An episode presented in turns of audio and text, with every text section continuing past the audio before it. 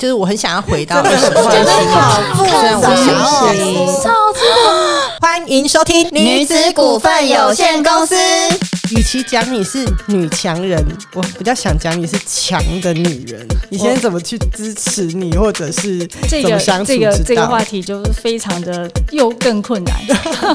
我觉得我们听了，等下两个会不会抽开始抽卫生纸，然后开始 开始哭起来？怎么这个世界上，我终于找到一个女人比我还要惨，不婚不生，幸福一生。欢迎来到女子股份有限公司。现在呢是女力崛起的年代哦，越来越多的女性在创业的路上。那创业其实是非常辛苦的，像我自己，我也是一个创业的女性，然后家里有两个孩子，那我很常忙的焦头烂额。那所以我一直都觉得，到底怎么样才能够去维持或平衡好呃创业跟家庭的一些关系？那所以今天呢，我想邀请到呃我在台北影响力学院上课认识的呃一个同学，也是六月初一啊执行长沈少兰 Sherry，Sherry 你好。你好，Erica，你好。呃，Sherry，我觉得我跟你认识差不多一年多哦。那我常常看到你就是在外面啊、呃一直奔波，然后我我觉得，与其讲你是女强人，我比较想讲你是强的女人，哈、因为我觉得女强人好像就是很霸气，可是强女人就是就是很强，什么事情都可以承担的那种感觉。那我看到你，然后又常在你的 FB 上面看到你跟孩子的相处哦，你跟孩子相处，其实我觉得很有深、很有深度，也很有值。那这件事情其实我一直都做不到，所以我一直很想要问薛宇说：，诶，你同时身为一个创业者跟母亲，你到底是怎么样去兼顾事业跟家庭？这个问题应该是很多女性创业者她非常非常需要。那我觉得，如果在两个角色的冲突，呃，她好像有点像婴儿在慢慢蹒跚学步，就是我们创业是在学，然后我们当妈妈也在学，但是我们在两个角色当中，我们也要学。有没有可能我过了十年，我才学会安稳情绪？有没有可能我过了八年？我才习惯创业的这种挫折跟颠簸，有没有可能我可能过了两个小孩都生完，然后到了老二、小一之后，我才觉得终于喘一口气。可是前后已经过了十年，所以我觉得女性在她茫然未知的时候，她那个角色的冲突是非常非常辛苦，而且她的心中的苦是你讲给别人听，她应该是听不懂。比如说，呃，我们创业的时候没有运气那么好，第一年就好山好水，风风景景，很棒。可能前面几年、五年、八年、十年，他会求生存。那求生存可能还要借钱。然后我的角色是没有呃资源，没有人脉。然后也没有金钱，也所以我的业务创业是从业务开始的。那业务开始，他的生，生活样态就是、嗯每天可能礼一个礼拜有三天要去台北，然后去拜访客户，然后去演讲。嗯，那你中间你的小孩在家里如果有两个，他会有小孩有小小孩，那当妈妈都知道，小孩是会让一个人崩溃的生物，崩溃崩溃，然后你会理智线断掉。你不要说你在两个男生面前的妈妈，你要多么优雅，我觉得这很难。这个可以去 survey 过去以来的育儿书籍，有没有两个男生的妈妈哦我我也是两个男生，对，他能够写出优雅吗？你不要变成疯婆子就很了不起。是，所以我们要来看，就是创业者的焦虑跟当保姆中间的焦虑。我常常说那是两个地狱，你要怎么平衡自己？可是我觉得我学会到平衡我的情绪哦，我觉得应该是六年后。那么前面的六年之前，它跟陀螺一样，你的身心状态你没有办法顾到自己。那如果你要顾员工的薪水，又要顾小孩的吃喝，其实是没有自己的。其实老实说，我创业第二十年，我才开始找自己是什么。如果能够回头来让年轻的创业者来谈的话，我们要不要现在就先来把自己先放进来那我要分享我的创业过程，如果要能够维持平稳，我的一些简单的方法。嗯，第一个就是我很持续的阅读，那这些阅读它有一些是呃经营管理的书，有一些是行销的，有一些是企业传记，可是有一大部分是我自己喜欢的身心灵的书，它可能会让我们把每一件事情，它可能看得更透，它可能能够静下来思考我的内心，我适合什么，然后我能不能如实一致性的呈现我现在的情绪，或者是我能不能判断，呃，创业是我的事，我要为我百分之百负责，可是我在小孩子面前，我是他的全部。我不应该把我白天要借钱发泄在他身上，那么我就学习到，在他面前，我应该是一个平稳的妈妈，价值观要先出来，有这个价值观，我是他的全部，我为他的样貌，我要呈现什么样子，所以我一旦建立了价值观，我每天看到他，其实我都是开心的，就算我身体很疲累，所以那个过程中，我可能为了孩子讲了十一年的绘本，床边绘本，每天三到五本，每天晚上，每天晚上，然后两个孩子加起来。我可能帮他们洗澡，然后陪睡。陪睡就是他睡着以后，我起来，然后跟呃，我要陪他们吃饭，然后写功课。对，因为两个孩子年纪差快五岁，所以前后是十一年。你的状况跟我太像了，嗯。啊，但是有一段我们也要学会，有些事情不完美，我就把它放下。比如说，我很早就放弃，我要不要好好的料理家务这件事？这些事情我六十分就好，或者是我洗衣服这件事，我可以委外。对，就是，然后他的功课，我有没有常常在看？要求这件事，我就没那么在乎。他要不要英文一定要九十分，我没有关系。可是我在乎你有没有阅读习惯，所以我我我们把我的价值观先抓出来。我对他的教养是什么？两个最重要的，我就做我认为的九十分，剩下的那些不重要的，通通零分没关系。是，所以你就是用这样子的方法，先去尽量能够找到一些平衡，呃，平衡安顿自己身心的。方式，它还是有点难。比如说，小孩现在睡了，我明天要发薪水，可是我没有钱，我欠钱。你脑袋在想的是，那你明天？怎么去借钱？那你这个平稳，你要怎么去一直练习这件事情？要回到女性，她有那么坚强的意志力，她有那么大的意志力，她一定要在事业上有所成吗？你的体力体体内有那么多的雄性荷尔蒙，要去在这个社会上一直站上去吗？你这个是不是角色的冲突？而且常常会深夜在问为什么？对你为什么？那你忙这些事情，你是要为你自己过得好，或孩子过得好？目前的状态。看起来他并不是好的，你没有自己，你孩子也顾不好。对，那你的成就到底是为了什么？嗯，那你知道我们做业务二十年，我们拜访的客人百分之九十是男性，他你会接受到耻笑，会不会被拒绝，会不会被无理的对待？那你的心理素质，你要用什么方式克服？就是这是女性她呃先天她要呃面对。然后女性的个性情感比较丰富，然后比较呃，我觉得比较敏锐，然后比较敏感。那你的那些情感的丰沛，你要不要练习把你的情绪都丢掉？你不要一点点小挫折，那你要哭哭哭，那你要哭三天哭不完。可是你被贴的标签，你不是创业者吗？就要感觉就是要能够承担很多事。那你十号到，你不是要发薪水吗？你哭有用吗？对。那你如何在你先天的那个特质？把那个东西拿掉，嗯你怎么拿？就是你到底是要活得很刚强，还是很温柔，还是很纤细，还是很敏感？对那这些女性的特质，它并不等于一个呃在战场上的将军，在打仗的事业家哦。所以，她她女性要创业，要成为妈妈这条路，我认为是所有的角色里面，她最交杂、最困难。然后，你的学习也好，身心灵状态也好，你要一直克服的情绪也好，你要丢掉的那些世俗也好，它其实每。段都蛮困难的。那刚刚谈到的是成为妈妈这件事情，那我说是身为太太，有没有什么你觉得 哦？太太就笑了。我觉得对我做太太，我我可能更不及格。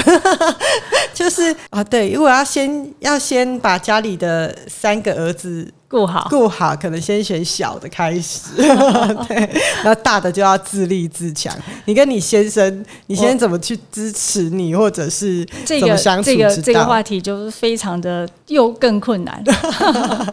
但但是我我觉得呃，我们的价值观，然后跟我们的阅读，它慢慢慢慢会变成中心思想。然后第二个是，也许我们做事情跟决策比较久，我们判断一件事情，也许会比较快一点，看到全貌。呃。呃，自古以来，男性跟女性他的脑袋都不一样。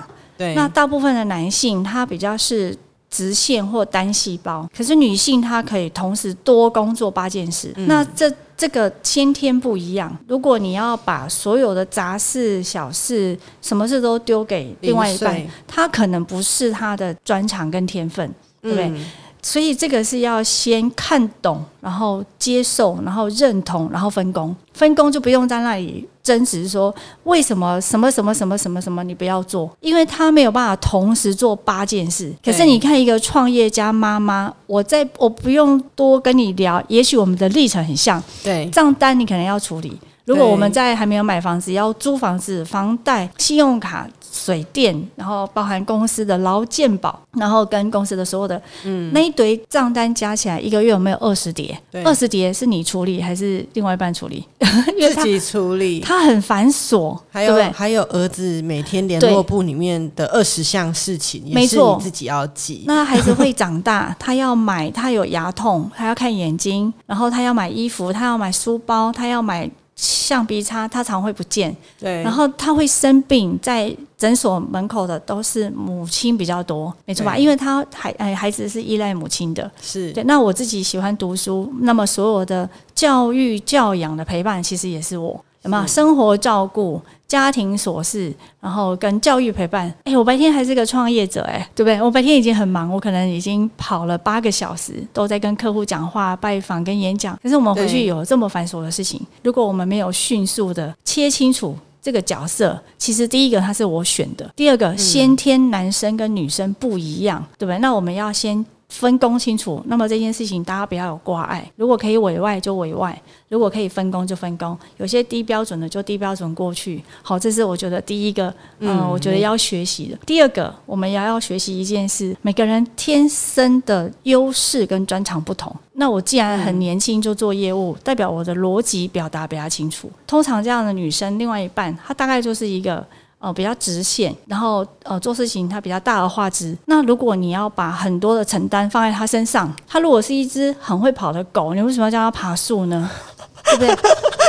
他这个刚刚是说狗吗？不是我的意思是说，他的专长在很会跑，你就让他跑，对，那你就不要让他去打理琐事，那就不是他擅长。对他就做他擅把把他放在对的地方。对对对，但是这里的我们讲的很简单，但是等到我们通透了这件事，有没有可能过了五年，吵了二十个架去了？是就是因为我们每个人都很忙，嗯那我们都会有期望，你为什么不能这样？对但是如果你把它看透，那个就不是他的专长，那有没有其他的选择？是不是就不要在那里绕了？是是没错吧错那我比较擅长跑业务，你把他逼死，你要不要去跑业务？那就不是他擅长，一一样的意思啊，就是他就做他擅长的事。对，那这里应该就要分工分工，就减少那个摩擦，然后回到家庭家庭之前来谈家庭的事就好。所以其实你也是慢慢的，因为看到有一些东西，你知道什么自己什么事情是自己可以掌握的，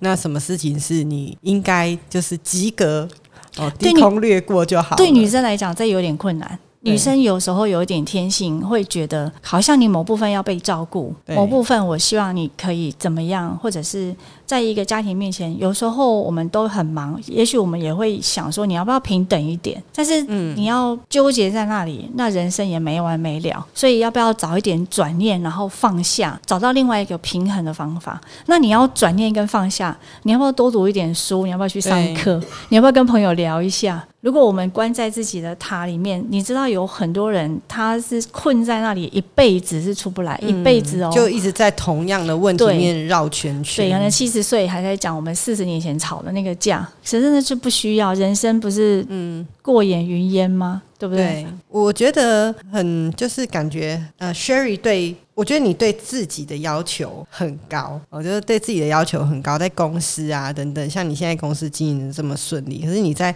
对待孩子跟先生，其实你没有用这么高标的的方式去看待这件事情，我觉得这个很不容易。像我是那种个性很急，然后又有一点洁癖，所以我常常回家，我只要看到那个东西丢在那、丢在那、丢在那不捡。哦，然后我就会心里非常的难受。后来有一天，我就发现说，天哪！我跟我老公相处了十几年，他永远就是半夜的啤酒罐，永远垃圾桶就在旁边，为什么他没办法丢进去？就 是不会丢进去。然后我隔天起来就要去整理那个，那我有一阵子就觉得很受伤这样子。后来我发现，我跟他讲完，然后可能稍微念完了，然后持续的隔天还是一模一样。那最后我觉得也是，就是你心里开始去呃，不管是阅读啊，或者跟朋友聊天，你开始明白他的事情其实也是你的事情，你就把他真的不能做的事情。把它当成是你这辈子要做的事，还有欢喜心。还有一个，你刚才叙述的过程，我有发现，就是女性创业者还有一个很重要的磨练。对，呃，因为她在公司，她要承担的东西，她有可能不是原本设计给女性肩膀上要弄放那么重，可是因为肩膀上的石头越来越重，然后越来越繁琐，然后为了。企业为了社会责任，有时候呃，慢慢慢慢，我觉得会磨掉一点女性天生的本性，就是说目标感要一直放在前面，好像责任、业绩、公司要经营好，我们同事的福利我们都要照顾好。那慢慢慢慢慢慢，呃，我们的眼睛大概。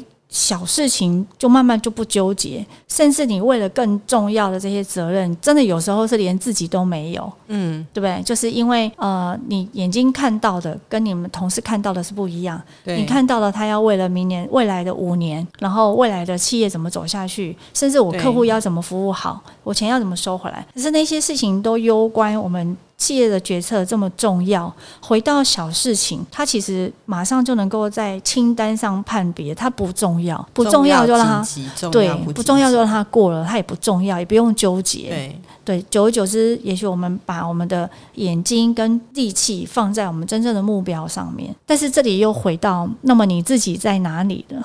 对，其实这个我真的一直都在想这件事情。哎，有时候我我我可以跟 Sherry 分享一下，像我最近碰到一个朋友，他常常就会说，我们半年多都没有联络了，你都不会想我，都不会想要打电话，一个闺蜜这样子。那我突然当然也觉得说，对，很自责。为什么我到底是太没良心了？怎么都不跟他联络呢？可是我想想，这个中间的过程，是我几乎是怎么说？除了吃饭、上厕所，我一分一秒是完全没有空闲的时间。我真的没有多余的时间去培养。太多的关系，可能跟朋友的关系，那但是他们还依然还是你的好朋友。那你会发现说，哇，原来你全部都埋头在工作，然后再来就是家庭。那你自己呢？比如说自己跟朋友的关系，还有自己跟自己的关系，好像你就是会一直忽略。或许你可能要等到一个疾病，我我讲了，就像像我去年。我可能身体真的很不舒服的时候，我才开始正视到自己说：“哎，我生病了。”我那时候身体不舒服，呃，皮肤发炎。我记得我拖了半年，那个皮肤已经就是烂掉了。然后我拖了半年，我才去看医生，因为我真的是连看医生的时间都没有。我有时候反而很羡慕有一些朋友，他有一些他自己很喜欢的喜好。比如说有些人他很会烘焙，他就会做面包、蛋糕；有些人他很会料理，他其实把小孩都养得高高壮壮；有些人他喜欢收集杯盘，那他就会很开心，就会跟朋友约去。但是对于一个创业者女性，因为我今年创业二十年，对，如果回头来看，我并没有心情。然后去培养我任何的嗜好。是我们的同事他们会做指甲，会跟我说：“哎，这个要要两个小时，很漂亮。”我说：“我可能优先顺序还没有办法排到那里。”对对对。然后要不要固定去？我去洗。带小孩子去剪头发，然后顺便去护发，然后我就跟他说：“哎，为什么护发都没效？”理发师说：“小姐，这个一礼拜要来两次，我以为一次就有效。就是我们没有办法有一个很单纯的心，在你青春岁月的时候，去好好的享受你身边。”流动的所有的美好的事物，对，有的人他很很开心去国外旅游，然后闺蜜旅游一起去泡汤。其实创业者女性兼顾家庭跟小孩，她真的是连自己的时间都没有。但是有一个东西，它比较值得探讨：当你一直承担。呃公司、家庭，你承担了一二十年的时候，会不会有可能你身边的人觉得这些承担都是应该的？他会说这是你自己选的，对，所以在那个之前，我们要为我们自己负起责任，我们自己就学会好好的爱自己。比如说你喜欢什么，那么在行事里就直接写下来就去做，嗯，对不对？对然后你喜欢听音乐。那么你早上有一个时段，就有个仪式，就好好的听音乐。你喜欢去旅游，那一季你就排一次。如果我们开始行动，它才有更多的能量。因为有一个前辈跟我讲，他的工作也很忙，事业体很大，但是他是觉得人生是三只脚：事业、家庭跟自己。我去年才听到这个三只脚，所以是到我二十年开始，我才有第三只脚。排一些时间是朋友的时间，嗯，喝茶的时间，我自己听音乐跟旅游的时间还。有你自己有一个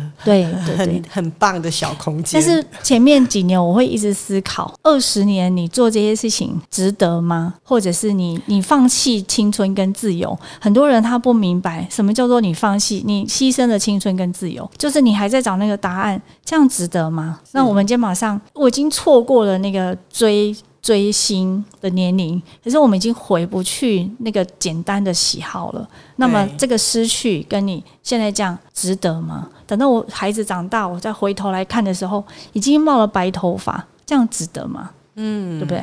我觉得听了，我觉得我们听了，等下两个会不会抽，开始抽卫生纸，然后开始开始哭起来？就现在就开始觉察，然后开始做。我们不要等到呃年纪就我走不动了，我生病了，然后因为我们要为我自己负起全部的责任。我不需要别人来爱我，第一件事是我自己先爱我先自己。先独立，对，独立的身心啊，我觉得独立的身心，你可以看待照顾好你自己，那你当然有能力可以去照顾好，不管是员工也好，还是家人也好。就更有能量了。也许我们每天在做这件事，它不是充满焦虑的哦，它是你想过以后，你也把自己照顾好，同时也把责任有做到。像学友，我看到你常常就是你的阅读量都很大，那你大概都会看哪一些？就看如果我们呃，我大概会分两块。如果公司我们会知道我现在可能需要什么，会阅读的大概就会是经营管理的书籍，对，那是一个习惯。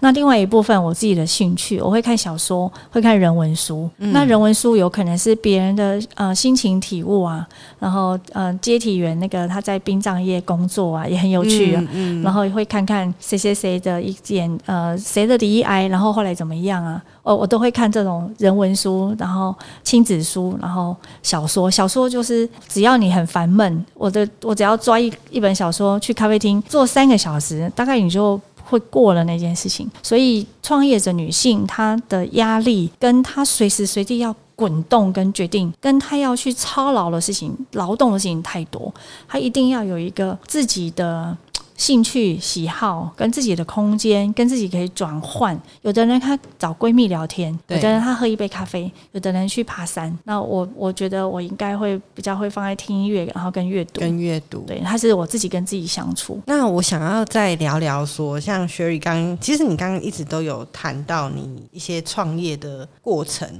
你有没有什么一些嗯，对于女性创业这件事情，然后也可以来建议给女生的朋友？这个女性，呃，女性创业，她在社会上她比较难成的原因，有一部分真的是因为家庭跟小孩。是对不对？那有一部分是我们所得到的资源，其实你会发生男性的群体是比较多。那么女生她要靠什么去在自己事业上走出一番？如果她不是继承，如果不是，所以你会观察到大部分的女性创业者。有一部分她会是美，嗯、跟美容相关的，她比较像是独立工作室，甚至有的会做到连锁，或者是美发相关。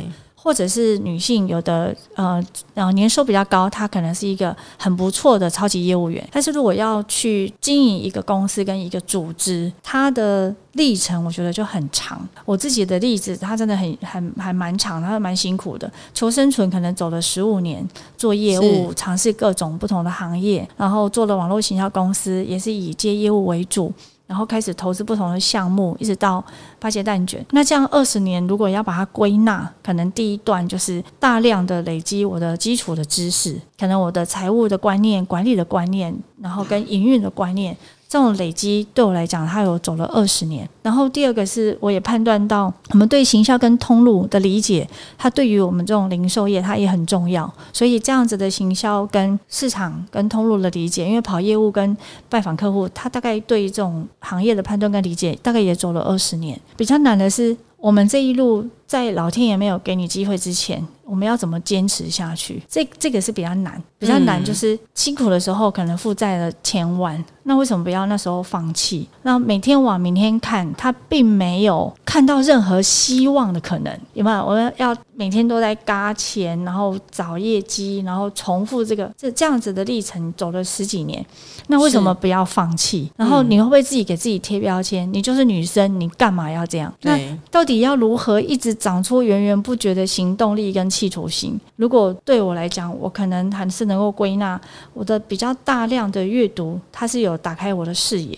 嗯，第二个就是我的目标很明确，我当老板的那一天，我就确定我可能要当那样的老板，所以可能就傻傻的一条路，不要想太多，就一直往前走，每天都扎根，每天都做一样的事，每天都高品质的去做每一件事，我不会的就去学。然后一直等待有机会能够形成一个事业格局的时候，这个过程讲起来很简单，但是如果你仔细去想，中间可能有很多的眼泪，很多不断要自我打气，然后很多不断要一直转念，然后一直重新找到目标，重新找到你的动力，然后你要再去放下你那些奇奇怪怪的情绪。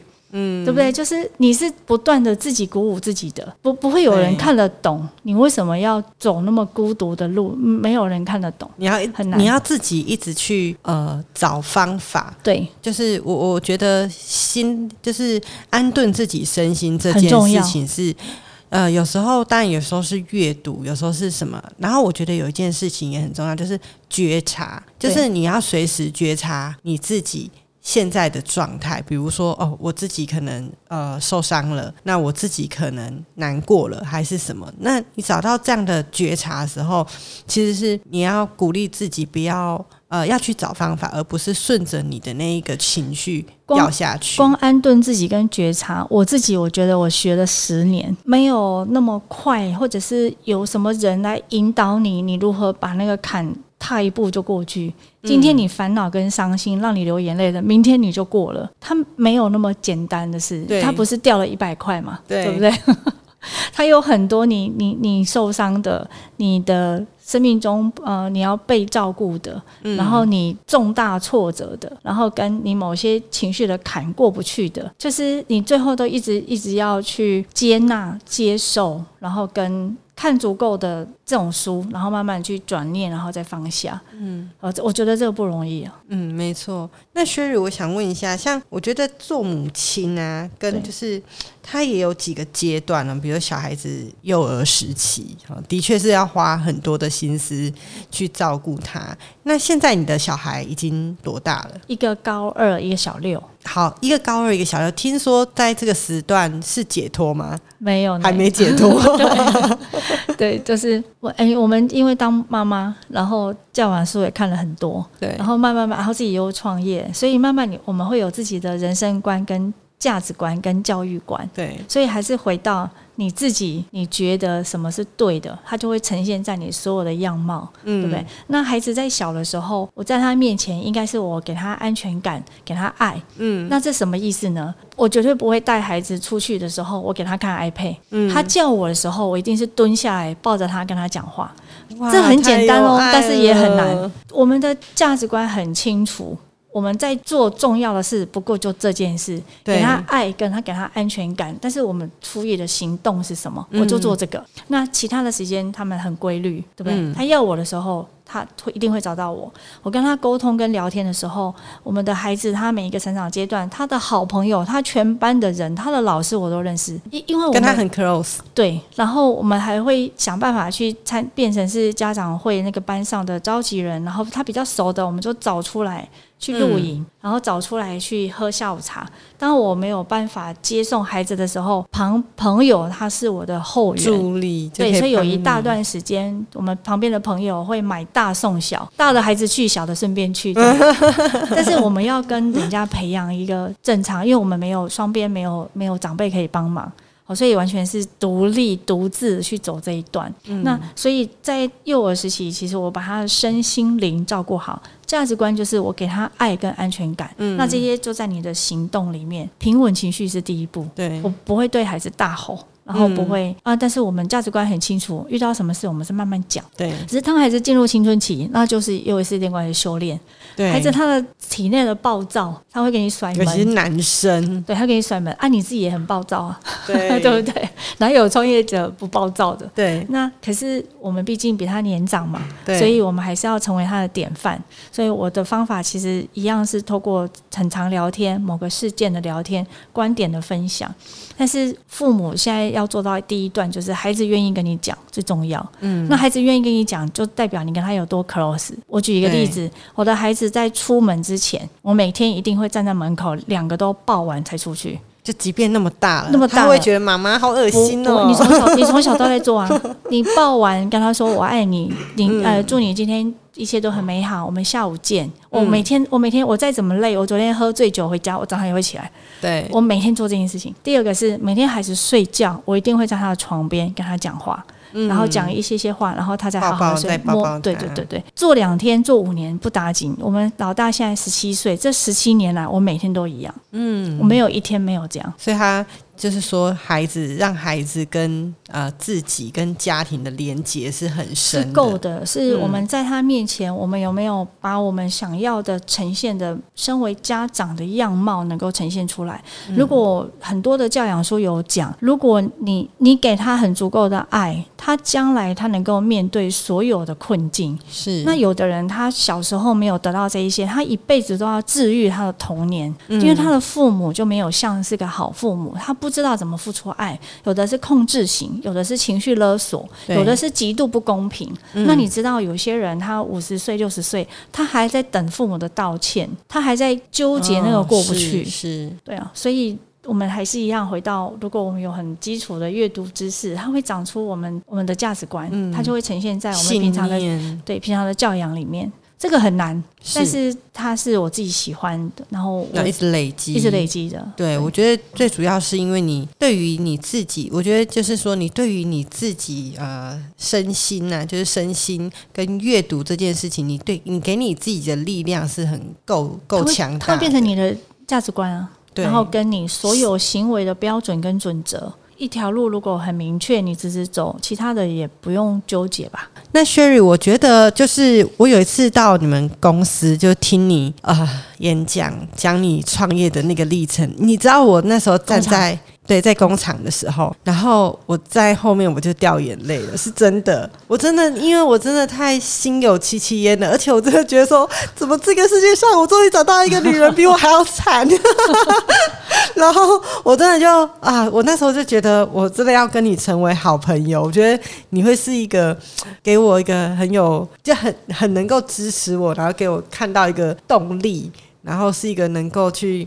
学习的一个前辈啊，所以我也很想要聊聊说，嗯、你到底在创业这段期间，你怎么从无到有？尤其是现在这个家喻户晓的那个八节蛋卷，可不可以请你聊一聊？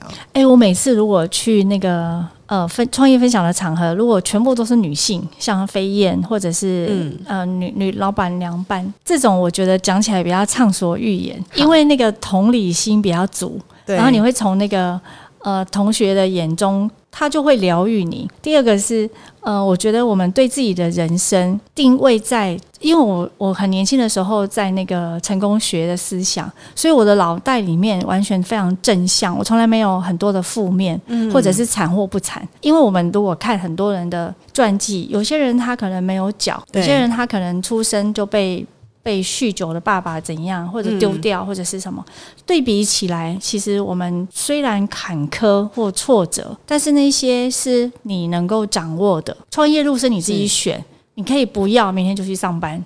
对不对？对，所以我们应该是在我自己选择的范围内，我百分之百为自己负所有的责任。这件事好重要。就算我是女性，但是这条路是我选的，我并不需要去责怪。我的父亲、配偶什么什么，你们不怎么样，但是这个路是我选的。对，你可以不去啊，你可以不要，你可以去上班啊。对，我可以去我的人生目标，我可以找一个有钱人嫁了也可以，对不对？所以，可是这个路是自己选。我们第一个就先学会百分之百为自己负责，嗯，这是第一个。第二个是我们如果要成为一个女企业主。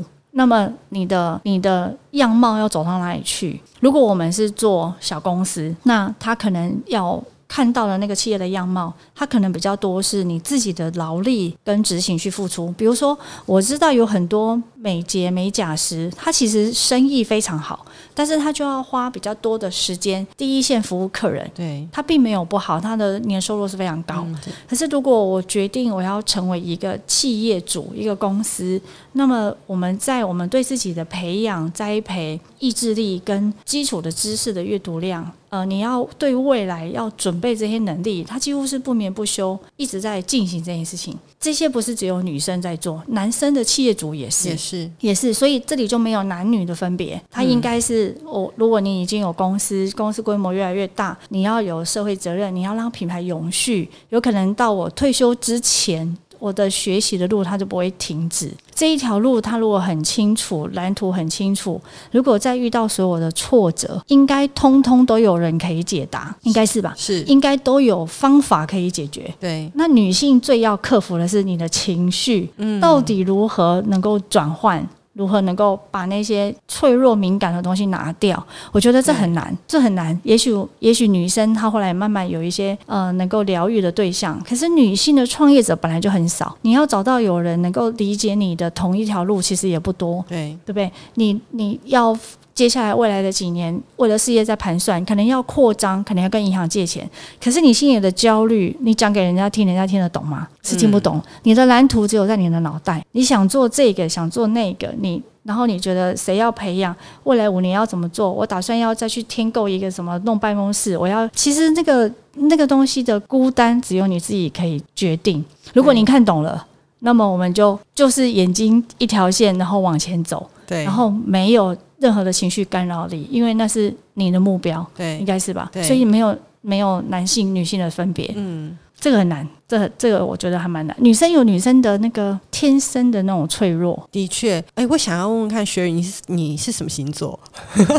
我很好奇。双子，六月一号。双子座哦，对，六月初一就是你的六月一号。对对对。但是他已经被创业路跟这人生的磨练，他已经不像不像双子座。你没有那么自由。我我觉得你很像，就是嗯，唐三藏要去那个西方取经哦。就是虽然旁边这整个路上，我觉得就是那种妖魔鬼怪 很多，然后要碰到很多很多的事情，然后很多很多的阻碍，但是你的信念可能就是我就是要去西方取经呢，不用想太多，对，不用想想太多，我我就是一直往前走。今天今天那个鬼怪来跟你打了一下，然后女人国的那个那个要把你抓走，对不对？你还是想要去西方取经。总之就是这个很坚定的这个信念，让你啊一直往前。没有这样活不了，真的，困难太多了，所以挫折太多。创业大概，我觉得创业真的十年以上的女人都不是人，都已经快要成仙了，才有办法活到现在。但是我们如果试图要去把这种创业路好好的讲一讲。你也讲不出来，到底他有多困难？困难什么？什么东西给你纠结？什么东西让你掉眼泪？其实也没有办法归纳，也讲不清楚。嗯，但是他真的很难，所以有时候要年轻的创业者，我都会问他：你要想清楚目标，想清楚，然后未来有很多的困难，我们要一直克服。然后第二个，这个要是血液里面的 DNA，不然就会很辛苦。所以常人家讲，你要让一个。那个害一个人就叫他去创业，但是讲不，但是讲不清楚为什么，讲不清楚为什么？因为我觉得创业这件事情，以我自己来讲，我觉得它还是有一个有有一个字，就是呃一个成就感，就是说你对于自我价值的认同，或许就像你最前面讲，那雄性的那个基因是存在的呃，但是它并不是说有时候创业并不是说你要变成呃，我我记得最早有。我刚谈到的女强人这件事情跟强女人，我其实以前啊，有时候创业的时候，很多人都会说你是女强人，可是我自己其实非常排斥这个字女强人这三个字，是所以我把它改成叫强女人。我觉得女强人会让人家感觉好像是那种。啊，六亲不认啊，哦，还或者有点像武则天呐、那一种的。但是我觉得女人就是说，我不一定因为创业以后，我就会是变成了一个男人。我我后来从丁老师身上，我们我们的导师，对我后来学习到，呃，我们的年龄如果慢慢慢慢增长，也许又要回头来找自己的初心。如果准备第三人生，那么什么是你要的？一直无边无际这样创业，然后去承担越来越大，它不是我要的。对，对，我的人生不是为了只是承担一个公司这样活着。嗯我我觉得，可是有的人是有没有？有的人是，可是是我不是，所以我们可能要回头到了一个年纪，重新想，那么我要什么？哎，我还在想呢、我认真还在想，我也因为还在想因为我二十几年来没想过，现在从头想，真的有点困难。我到现在也是在想，我们去百货公司，我是不知道要干嘛，我到底要干嘛？我可能只有吃东西，然后我要买什么，要干嘛，我真的是不知道，那我比你好，我只要去百货公司，我一定可以知道要干嘛。然 后买了很多东西出来，我才可以觉得 啊，我有时候就是啊、自己给自己领薪水的时候，我就想说，我今天要去星光三月，对不对？给自己一个礼物跟鼓，励，给自己一个犒赏，然后一个一个礼物，我觉得不能说我好像什么东西都是都给出去了，然后我什么都都我还在找，我还真的还在找。对。对，但是你刚刚说的，就是说，到底为了什么创业这件事情，我我其实真的我也还在找，我还没有一个答案，但我就是觉得创业比上班还要爽。它应该是成就感啦，成就感跟成就感，我觉得是嗯一一种天性啊。天性跟自我价值，像像我自己，因为我小时候的原生家庭其实是比较穷苦的一个一个过程。那我我其实，在创业的过程，我其实是好像一直在，我就一直在证明自己哦。就是小时候可能家里很穷，那可能亲戚呀、大家可能有一些呃哥哥姐姐都算是有成就。哦，那大家就会觉得你单亲的小孩，然后又家里很穷苦，可能你就是什么都不会太太好。就骨子里有不服输、对，啊，我我觉得骨。子里就是会有一个不服输，就是你好像做每件事情，你都好好像有时候会想要证明说，诶，虽然我是穷苦人家的小孩长大，但是我可以凭借着说我自己的努力，然后认真，然后自己去学习。我还是可以有一番的成就。那结果也很好玩的是，呃，当当我可能比如说在家族里面变得比较稍微呃有看得见一些成就的时候，那家人就会开始反过来说。哎、其实你们，我觉得现在的小孩如果不用读太多书啊，哈，或者是说家庭环境不好的话，其实还是有机会的。哎、我后来也觉得说，其实好像也是一个很正向的鼓励，就是说，你让你让一些有有时候我真的会跟一些年轻人分享，就是虽然你可能原生的环境或者是基础不是投胎在有钱人家，不是富二代，可是你真的就是可以凭借你自己的努力，他是有机会的，他你是有机会的，只是你对于成功这件事情又有一个什么样定义？Sherry，你对成功这件事情是定义是什么？我觉得创业者天生他应该会有一些基本的特质，他可能是乐观的，他可能比较积极。他可能比较能够克服问题，这个是天生的学艺。如果没有这个学艺，也活不了。那对成功，我们很年轻听到成功学，但是我可能是那种小时候那个外公外婆、舅舅这大家族给的比较多的爱，所以我觉得心灵的丰富，它才是我定义的成功，并不是，并不是就是心灵的丰富，成就感是一部分，第二个是心灵的丰富。所以你认真想一想，我们手边身上的好朋友点一点，其实没几个。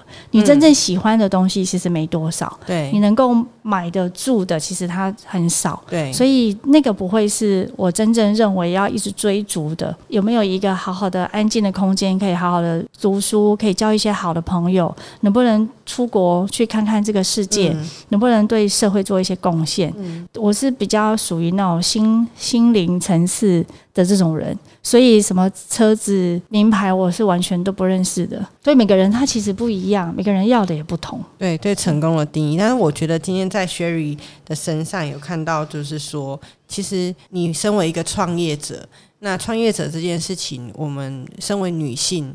呃，其实当然在很多天资上面呢，就是先天的素质，可能比如身体没有像男生这么的强壮啊，哦，没有像男生的抗压性这么好，那你还是可以一直在给自己更很多心灵的成长，然后也在很多这个创业的这个我讲唐三藏去西方取经这个不平安的路上，我们一直去寻求平安跟。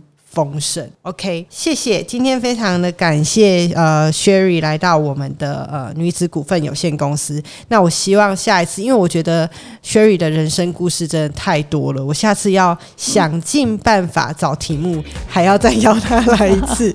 好的，谢谢 Eric，谢谢谢谢 Sherry，拜拜。拜。